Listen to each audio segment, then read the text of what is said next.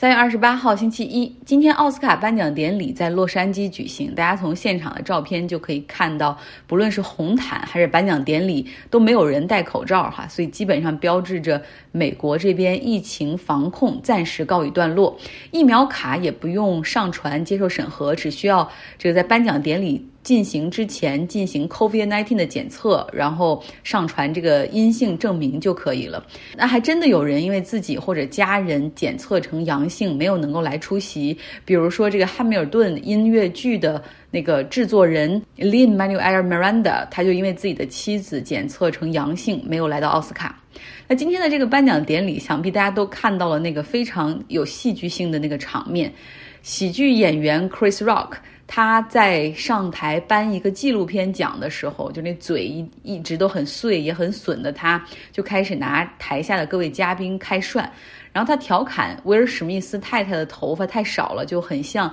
电影《G.I. Jane》里面的主角把自己的头发啊剪光，然后适应这个角色一样。那威尔史密斯的太太的脸色已经不是很好看了，但是 Chris Rock 他并没有意识到啊，而反倒又重复了一下说：“哎呀，我真心期待你来演这个 G I 镇的续集。”然后这个时候威尔史密斯就走上台，给了 Chris Rock 一拳打在脸上。那声音是非常的响的哈，因为 Chris Rock 他那个身上有麦克风，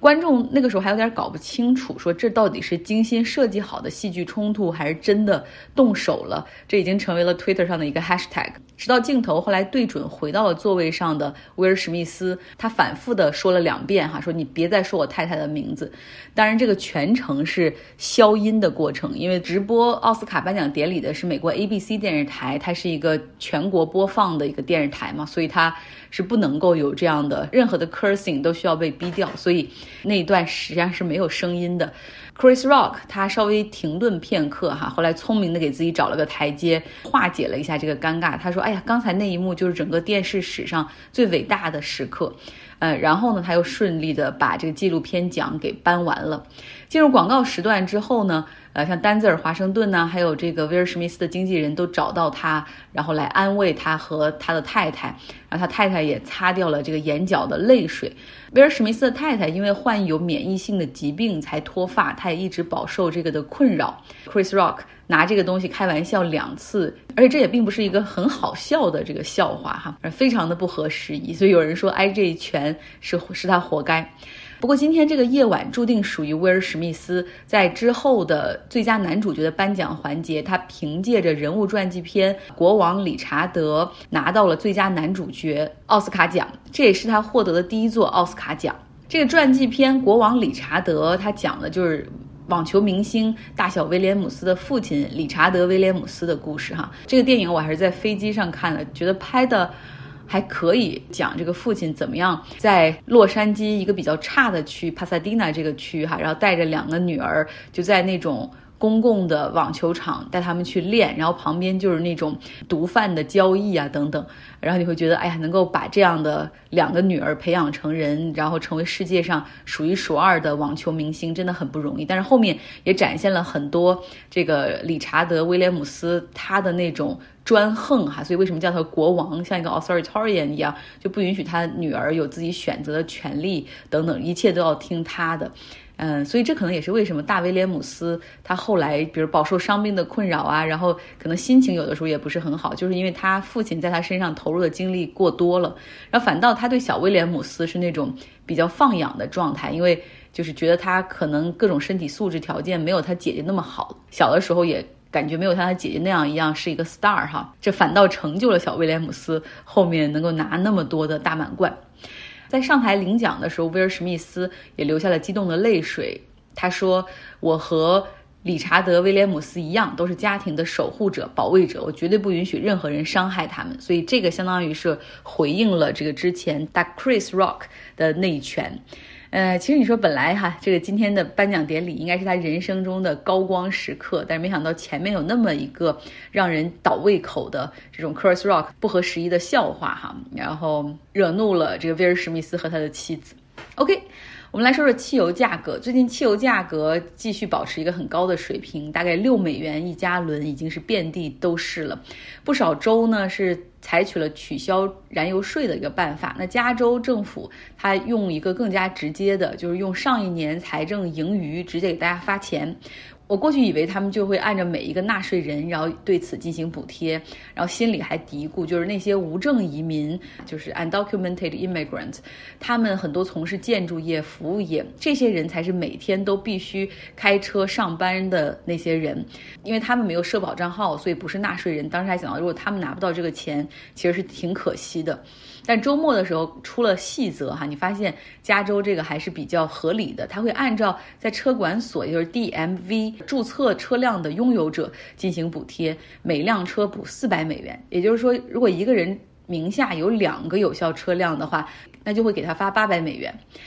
你感觉加州政府已经很尽力了哈，但是还是有很多质疑、有争论。比如说，电动车该不该享受这个补贴啊？电动车购买的时候已经享受到了税收优惠以及政府的补贴，然后它现在也不烧油，呃，电费也相对比较便宜，也没怎么涨，为什么要补贴他们啊？但是不管怎么样，加州政府希望能够。一碗水端平，所以就全部都补哈，不论是汽车、摩托车还是电动车。但是还有环保人士反对这个补贴，认为说，其实当油价上升的时候，正是人们可以改变呃行为方式的时候啊。你可以用这种经济行为学的这种理论去解释。更多的乘坐公共交通，或者是买更小排量的车，这是一个很好的契机。别忘了，美国开始从那种大排量的皮卡卡车进入到小排量经济型汽车的这种轿车的时代，就是从七十八十年代能源危机之后，油价高涨开始的。那你现在这样一补贴的话，反倒哈就是会阻碍这个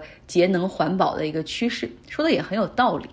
那另外还有人说，那没有车的人呢？如果乘坐公共交通的人，那也在忍受着生活成本的上升，对吧？如果偶尔有一着急打个 Uber 或者 Lyft，那个价格现在也涨得很多。那加州政府也要照顾这一部分人，所以他还会再拨款大概上亿美元的钱给铁路和公共交通，呃，会保持票价的这种呃低廉的价格，甚至还会给一些票价打折。加州是一个很富有的州，他们去年的财政盈余是七百五十亿美元。州长啊，或者是州州议会也是希望想尽办法给大家能够多发一点钱。比如之前就有哈，家里有孩子的这种父母，如果孩子在上托儿所的话，美国也没有公立托儿所，对吧？都得自己掏钱。那这样的话，你只要每个月提供你这个托儿所的收据，每年就可以返还五千美元的育儿费。那另外呢，他们近期还在准备给每个纳税人发两百美元的一个生活补贴，嗯，还不得不说一下，这个报税季啊快结束了哈，然后这个。我都已经报完了，那你会发现联邦政府的退税时间很长也很慢，这大概也是因为他们这个人手比较有紧张，然后但是要处理的这个量比较大有关。但是加州的州税的退税就非常的快，按理说正常的流程是要等着联邦的 IRS 审核完毕之后哈，然后州才能够去处理它这部分的税，但是因为可能联邦那边的退税要。六周或者三个月，甚至更久。今年的报税季都快结束了，但是联邦政府那个 RIS，呃，国税局去年的还有很多人的税他还没有搞完。鉴于有这样的情况，那加州就做了一个预审核，然后先退税，哈，能让大家可以把手里的这个钱多了起来。油价飙升，大部分地区叫苦，但是也有一些地区，因为他们是产油的，财政收入那就。增长的很快哈，甚至可以用 windfall 来形容，就是大风吹来的一样。像阿拉斯加就有这种感觉，他们的财政收入有一半儿是来自于石油和天然气开采的授权费和税费。假如说油价从六十美元涨到一百美元一桶的话，它的财政收入就会增加二十五亿美元。当然了，这个价格瞬间的变化或者一一两周的变化没有没有用的哈，必须是一个长期价格维持在一个区间。才就会给这个州的财政收入带来大幅的变化。阿拉斯加的财年是从每年的七月一号开始，所以目前是在要考虑制定下一财年的预算，需要州政府在银行以及分析师的帮助下，对油价做出一个平均的预测，然后制定这个预算。那另外上一年还大概有三十多亿美元的财政盈余，哈，也是得益于这个原油价格的上涨。所以这个钱应该如何的去支配？比如说是投入基础设施建设。搞教育投资，还是给百姓每人大概分三千多美元，还是有另外一种考虑，就是存起来以备不时之需。像过去两年，因为疫情的原因，不仅油价很低迷，而且旅游业也受到重创。那攒下这笔钱之后，哈，以后遇到这样的情况就可以拿出来用哈应急。那从目前的阿拉斯加的数据，我们大概可以对这一年来产油国的像沙特啊、卡塔尔这些国家他们的财政状况的增长哈有一些概念。